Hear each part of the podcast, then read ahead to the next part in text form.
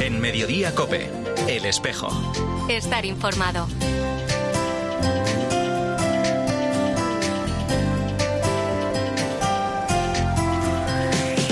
Hola, ¿qué tal? La una y 33 minutos. Bienvenidos al tiempo del espejo en Mediodía Cope. En este 28 de octubre, a esta hora, como cada viernes, ya lo sabes, te cuento la actualidad de la Iglesia de Madrid. El saludo de Mario Alcudia. Continuar con la obra redentora de Cristo, anunciando la liberación entre la juventud y especialmente entre la juventud más vulnerable. El carisma trinitario es un carisma de liberación.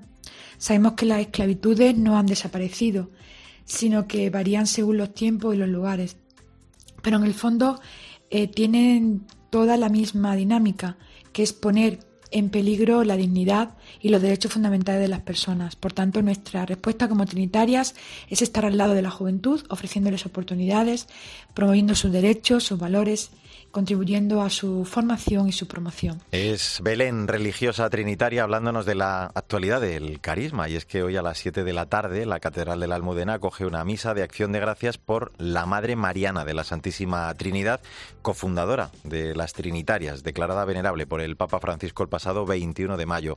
Eucaristía que va a presidir el Cardenal Arzobispo de Madrid. Mariana Alsop González Manrique nació en México, plasmó su amor al Señor en la caridad para con los más pobres y marginados con quienes se encuentra de forma asidua en las escuelas dominicales y en el Hospital de San Juan de Dios de Madrid. Fue el sacerdote diocesano madrileño Francisco Méndez, director entonces de esas escuelas dominicales, con quien inició una nueva fundación para acoger sin condiciones a las jóvenes que llegaban a la capital en búsqueda de provenir. Ese fue precisamente, como te digo, el origen de las hermanas trinitarias, cuya vida, consagrada totalmente a Dios Trinidad, se dedica sin condiciones a la juventud y a la mujer necesitada. En estas realidades encarnamos la pedagogía de Madre Mariana, que fue yo las acogeré no pensando en lo que fueron, sino en lo que pueden llegar a ser. Eh, Madre Mariana fue pionera en la lucha por la igualdad y por el empoderamiento de la mujer. Estamos de enhorabuena, de fiesta, de celebración, porque la vida de Madre Mariana ha sido reconocida venerable por el Papa Francisco el 21 de mayo de este año. Y con esta declaración ha puesto su vida al alcance de muchos, como ese faro que ilumina y da luz al caminante. En nosotros está el darla a conocer para que otros muchos la amen y se enamoren de su legado. En este mundo de prisas, Mariana nos enseña que hay que mirar con el corazón, encontrarse con la persona y decirle que es importante y que es única. Este carisma de liberación de las trinitarias que encarnan con el lema La puerta siempre abierta se refleja aquí, en nuestra archidiócesis de Madrid, en dos centros de atención integral para mujeres jóvenes víctimas de violencia, para que recuperen su dignidad y el control sobre su futuro, dos casas de acogida para mujeres jóvenes donde ofrecen una respuesta de emergencia a situaciones de extrema vulnerabilidad, un centro de orientación a la joven, que es un lugar de referencia y apoyo para muchas personas migrantes y además cuatro residencias universitarias. Te recuerdo esa misa ¿eh? de acción de gracias por su cofundadora, la Madre María de la Santísima Trinidad, hoy en la Catedral a las 7 de la tarde. Ahora a la 1 y 36 minutos lo que hacemos es hablar de otros asuntos, de la actualidad de esta Iglesia de Madrid en este medio Cope, en este cuarto y último viernes de octubre. Comenzamos aquí en el espejo el repaso a la actualidad informativa. El vicario episcopal de la Sexta, Gabriel Benedicto, va a presidir hoy también a las 7 de la tarde la ceremonia de bendición de la reforma realizada en la Escuela Infantil Parroquial San Roque de Carabanchel. Un acto en el que estará acompañado por la delegada de Enseñanza Inmaculada Florido y también el párroco de San Roque y director titular de esta escuela, Juan Antonio Navarro. También María Rosario Fernández, la directora pedagógica, además digo de todo el personal y miembros del Consejo Escolar. Esta escuela infantil comenzó su andadura hace más de 50 años como una guardería laboral atendida entonces por las hijas de la caridad, una devoción que sigue todavía hoy muy arraigada. María Rosario Fernández, como te digo, es la directora pedagógica. Como dice el Salmo 126, que además es precisamente el que hemos puesto en nuestra invitación para el acto de la bendición de las instalaciones, es el Señor el que construye la casa y así ha sido realmente.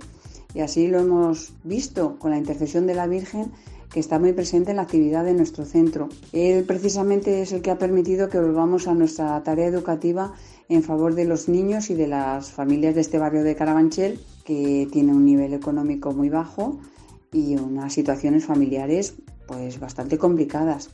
También este viernes a las 7 de la tarde el Centro de Estudios Judío-Cristianos comienza los actos para conmemorar el 50 aniversario de su erección por el Arzobispado de Madrid, a los que se añaden otros 11 años previos de andadura como amistad judío-cristiana. Será con un acto en la sala capitular de la Catedral de la Almudena, con un acto presidido por el Arzobispo de Madrid. Para este curso se ha programado un ciclo de conferencias con unos temas que han suscitado a lo largo de estos años bastante interés. El primero de ellos el jueves, la formación de la identidad cristiana y su raíces judías. De los objetivos de este centro nos habla su directora Maite Rodríguez. Trabaja con la finalidad de dar a conocer el judaísmo, las raíces judías del cristianismo, la persona de Jesús y el ambiente en que vivió como judío. El estudio de la Biblia como palabra de Dios para judíos y cristianos. Trabaja contra los prejuicios y fomentar el conocimiento mutuo y la verdadera amistad entre judíos y cristianos respetando las diferencias. Recordar que la alianza de Dios con su pueblo nunca fue derogada. Reflexionar acerca de la Shoah y el significado de la tierra para el pueblo de Israel la parroquia Virgen de los Llanos del barrio de San Ignacio de Loyola en Cuatro Vientos acogerá mañana a las 7 de la tarde una Eucaristía presidida por el Arzobispo de Madrid en la que tendrá lugar la entronización de la Virgen de la Puerta, patrona del norte de Perú, declarada por el Papa Francisco como Madre de la Misericordia y de la Esperanza en su visita apostólica a este país en 2018. Una imagen vestida que será llevada en procesión hasta un altar ubicado en la nave central a la altura de la entrada del templo donde va a ser venerada. Gloria Vázquez es la presidenta de la Hermandad de la Virgen de la puerta. Nos sentimos alegres y esperanzados de que ella pase a ocupar un lugar relevante, no solo en nuestros corazones, sino en la comunidad parroquial donde reside, y de su mano podamos formar una verdadera familia. También nos une a nuestras familias y lugar de origen, y así podamos vivir en comunión con ello. En este acto también recordamos el 79 aniversario de coronación canónica como Reina de la Paz Universal. La paz, tarea permanente, es el lema elegido para el encuentro interreligioso Caminando para la Paz, convocado por la Archidiócesis de Madrid, la Orden de los Franciscanos Menores y la Orden Franciscana Seglar, en recuerdo del Espíritu de Asís, que se celebrará el domingo a las 6 de la tarde en la Basílica San Francisco el Grande. Todo ello siguiendo aquel encuentro interreligioso convocado por el Papa San Juan Pablo II en 1986. Más asuntos, la Iglesia celebra el martes la fiesta litúrgica de Todos los Santos y el miércoles se conmemora a los fieles difuntos. Un año más, las sacramentales de la Archidiócesis, San Lorenzo, San Sebastián Mártir, San Isidro y San Justo van a facilitar a los ciudadanos el acceso a los recintos para que puedan acercarse y honrar a sus muertos con un horario especial. Santiago Pérez es el coordinador de exequias del cementerio de la Almudena. La muerte ha sido vencida en la Santa Cruz del Señor. Animémonos a imitar a Cristo y a los santos. Sigamos sus huellas y vivamos la solemnidad de todos los santos en amor y unidad y conmemoremos a todos los fieles difuntos en confiada plegaria a Dios, ganando la indulgencia, visitando cementerios y camposantos. Por cierto, que decía yo antes que eh, era hoy el acto que convocaba el Centro de Estudios Judío-Cristianos para celebrar su 50 aniversario. Fue ayer por la tarde y fue presidido efectivamente por el arzobispo de Madrid. Bueno, pues así hemos llegado a la 1 y 41 minutos. En un instante hablamos del encuentro de catequistas que se va a celebrar mañana en la parroquia de San Juan de la Cruz. Te lo contamos todo ya mismo con detalle en este espejo de Madrid en Mediodía Come. En Mediodía Cope, El Espejo. Estar informado. Me he hecho tantas preguntas, intentando entender. Me he lanzado a buscarte sin saberte ver. La una y 44 minutos, soy Mario Alcudia, gracias por seguir con nosotros en el Espejo de Madrid en Mediodía Cope en este viernes 28 de octubre. Ha sido un proyecto muy interesante ya que nos ha forzado a ser muy innovadores al desarrollar contenido que sea fiel a las situaciones que los niños están viviendo, de forma que los contenidos de la fe sean relevantes para la vida. Por otra parte, es un itinerario muy flexible que intenta integrar eh, a todas las personas que lleguen al itinerario de iniciación cristiana, sea cual sea su situación previa. Es Javier Navarro, responsable del Departamento de Catequesis de la editorial PPC, y es que este año, durante el encuentro de catequistas que se celebra mañana en la parroquia San Juan de la Cruz, con el lema Con Jesús, discípulos en misión, se va a presentar el nuevo itinerario completo de iniciación cristiana de nuestra archidiócesis, dirigido a todas las parroquias de Madrid. Voy a saludar ya y hablar de todo esto con nuestro delegado de catequesis, Manuel María Bru. Hola Manuel, buenas tardes. Muy buenas tardes, Mario.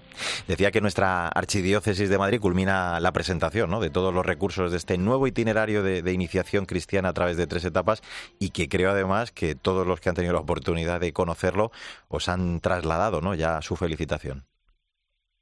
Sí, así es. La verdad es que se va implantando poco a poco en la diócesis. Es el itinerario diocesano que quiere el obispo, el que llevamos trabajando desde hace ya seis años y que efectivamente como se va presentando eh, sus recursos, tanto eh, mm, recursos impresos como recursos audiovisuales, se va presentando por ciclos litúrgicos, pues ya este año se presentan los de este curso pastoral, que es el ciclo A, tanto para la primera etapa de niños como la segunda para junior, y con lo cual ya se culmina la presentación de todos los recursos del nuevo itinerario. Hmm. Hablabas tú de esa adaptación eh, al tiempo litúrgico, también se cambia la perspectiva, el lenguaje, todo se va modernizando con una plataforma digital incluso y creo que recursos audiovisuales, ¿no? Todo eso eh, eh, está alojado en, en la web de la Delegación de Catequesis. Sí, a través de la, web de la Delegación de Catequesis están eh, se van poniendo todos los tutoriales, se han puesto ya todos los que se han usado los dos años anteriores, que servirán para los próximos años, lógicamente, y en esos tutoriales pues está la información para el acceso a, todos los contenidos, también a los audiovisuales, y luego están los cuadernos impresos que bueno que están eh, se van a, vender también en el encuentro diocesano eh, mañana y luego están en las librerías religiosas. Oye, Manuel, no solo ha tenido eh, buena acogida, decía yo aquí, también en, Roma creo que tuvisteis la oportunidad de presentarlo ante el Dicasterio para la Evangelización y, creo que allí también el, feedback fue excelente, ¿no?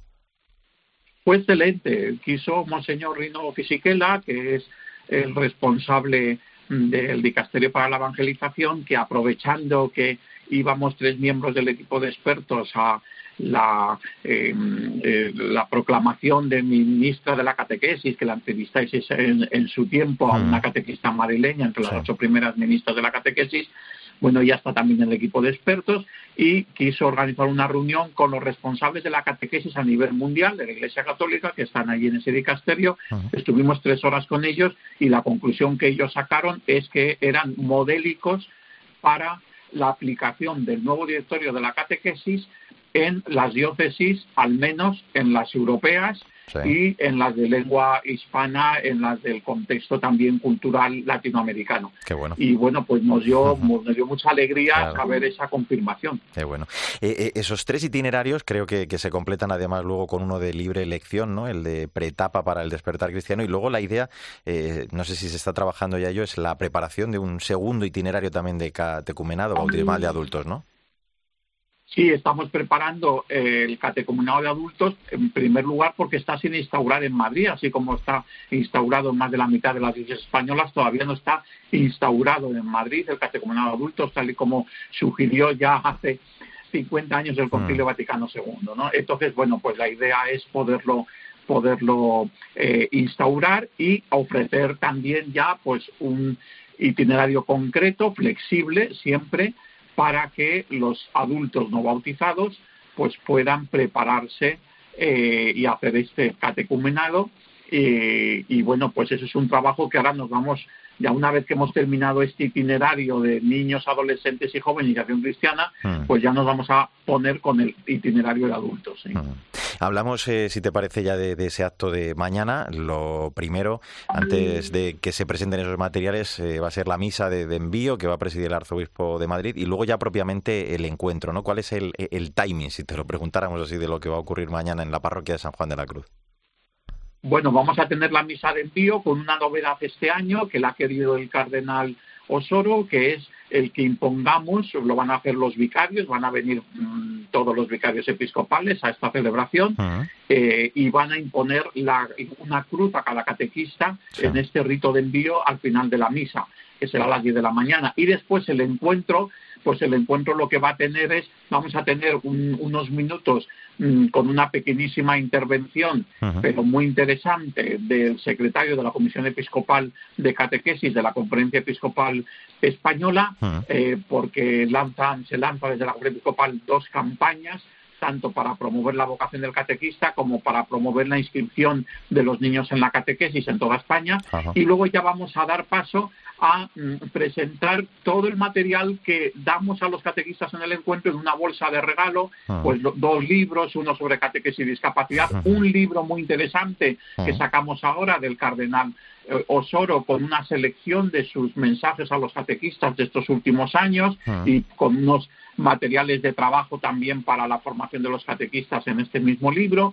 Y luego ya lo que vamos a hacer es la presentación también a través de unos vídeos que hemos preparado de lo que son la primera, segunda y tercera etapa de la iniciación cristiana con Jesús discípulos en misión, pues eh, poder ofrecer esta prestación. Y por último vamos a hacer entrega como hacemos todos los años, de una placa de reconocimiento a alguien por su labor en el mundo de la catequesis en Madrid.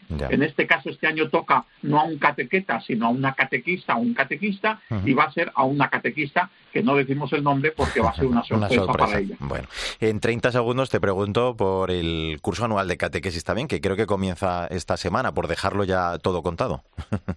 Pues sí, eh, Abelino Redilla, el vicario general de la diócesis, va a ser el encargado de iniciar el curso el próximo jueves 3, allí mismo en San Juan de la Cruz.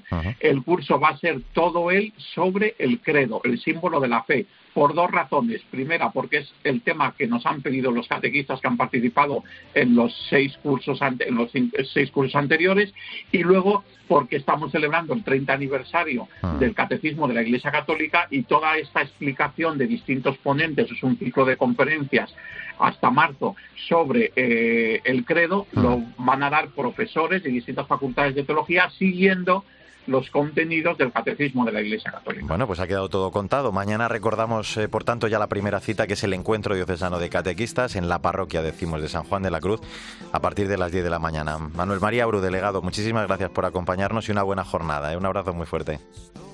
Pues muchísimas gracias, Mario, y un saludo a todos los oyentes.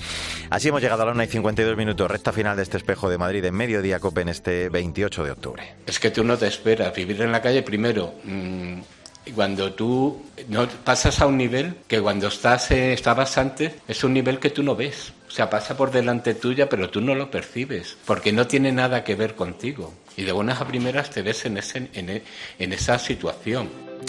Escuchabas a Armando, tenía su propia empresa de consultoría, le iba bien, pero con la crisis de 2008 comenzó a acumular deudas y terminó perdiendo el empleo, la vivienda, tiene además graves problemas de salud, él ahora vive en el albergue San Juan de Dios y es una de esas personas que ponía voz y rostro ayer a las diversas situaciones del sinogarismo, todo ello para presentar la campaña de, las personas, de las personas sin hogar de Caritas Madrid que se coordina desde la red Facián este año con el lema Fuera de cobertura. Saludamos ya a Susana Hernández, la presidenta precisamente de Facián. Hola Susana, ¿cómo estás?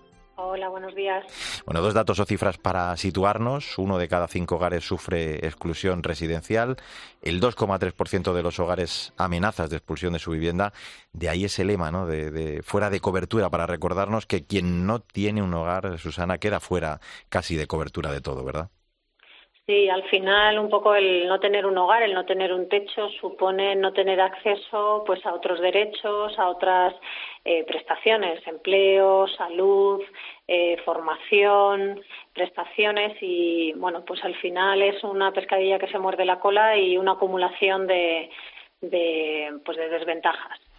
Hablabais de, un perfil, y habláis de un perfil diverso y heterogéneo, pero también es bastante llamativo, ¿no? Según los datos que manejáis desde la red Facián, cada vez hay más personas jóvenes en situación de sinogarismo, que representan el 30% de esas personas acompañadas, y luego también las mujeres, ¿no? Cuyo porcentaje es del 25%. ¿Qué lectura hacéis de estos datos?